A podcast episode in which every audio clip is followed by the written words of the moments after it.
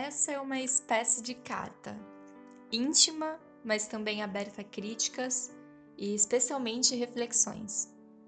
Eu espero que me escutando você se coloque a pensar sobre a criança que você foi um dia e se ela condiz com a pessoa que você é hoje.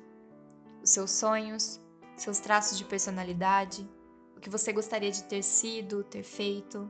Se a criança que um dia te habitou continua morando dentro de você.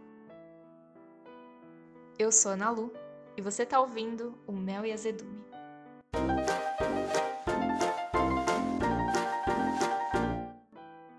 Recentemente eu passei a seguir muitos perfis de psicólogas no meu Instagram. Eu mudei muito a minha forma de consumo de conteúdo na internet e tenho gostado de aprender cada vez mais sobre mim mesma por meio desses perfis. No momento em que as nossas interações têm se dado quase que exclusivamente por meio dessas plataformas, eu tenho tentado utilizá-las de uma forma mais saudável e responsável por mais que seja sempre uma surpresa, no mínimo, abrir alguma rede social de forma bem descontraída, me deparar com um post difícil de engolir e passar uma semana inteira em crise existencial, ruminando pensamentos. Aliás, pensar foi o que eu mais tenho feito durante esse momento de quarentena. Eu voltei para minha cidade natal, voltei a morar com os meus pais nesse meio tempo, tenho reconstruído as minhas raízes, criei uma rotina completamente diferente da que eu tive por 17 anos consecutivos que morei por aqui. Ainda assim, quando eu me vejo dentro do meu quarto, com os mesmos móveis, do mesmo jeitinho que eu sempre arrumei, eu enxergo a pequena Ana Lu que um dia sonhou em estar tá fazendo tudo o que eu faço hoje. Eu sonhava em ser jornalista pela sensação de responsabilidade que eu tinha ao garantir que a informação de qualidade chegasse até as pessoas. Mas não só. E principalmente, eu era uma criança eu sonhava em ser jornalista pela vontade de perder o medo de falar em frente a grandes ou pequenos públicos, ou em frente às câmeras.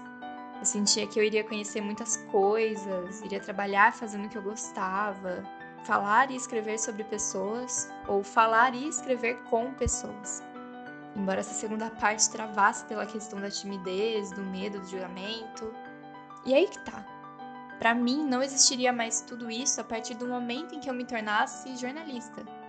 Eu achei que tudo isso iria mudar quando eu me tornasse adulta. E eu não percebia que essas coisas já eram parte de mim mesmo criança. Eu sinto que eu passei quase a minha infância inteira querendo crescer. E para quê? Para sofrer por antecipação por tudo, para não poder mais passar o dia inteiro em cima das árvores da rua, para me preocupar em dobro com dinheiro, faculdade, trabalho, por fazer justamente algo que eu amo. É óbvio que eu não olho hoje para essa Ana Lu e penso que eu gostaria de voltar no tempo.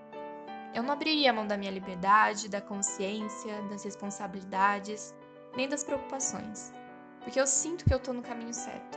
Mas eu queria poder restabelecer um vínculo mais concreto com a criança que um dia eu fui. Concreto não, abstrato.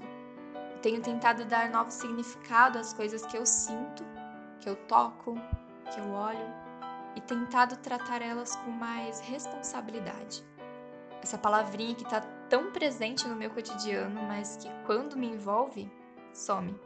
A criança que me habita faz as coisas sem se estressar, gosta de correr ou andar de carro com a cara na janela só para sentir o ventinho, se preocupa em cuidar dos outros, de ser justa, de oferecer o melhor, ama com toda a intensidade do mundo, especialmente quando envolve música. Odeia, mas só pessoas e coisas bem específicas chora quando tá triste, tem gargalhadas de porquinho e vive comigo numa relação esquisita há quase 21 anos.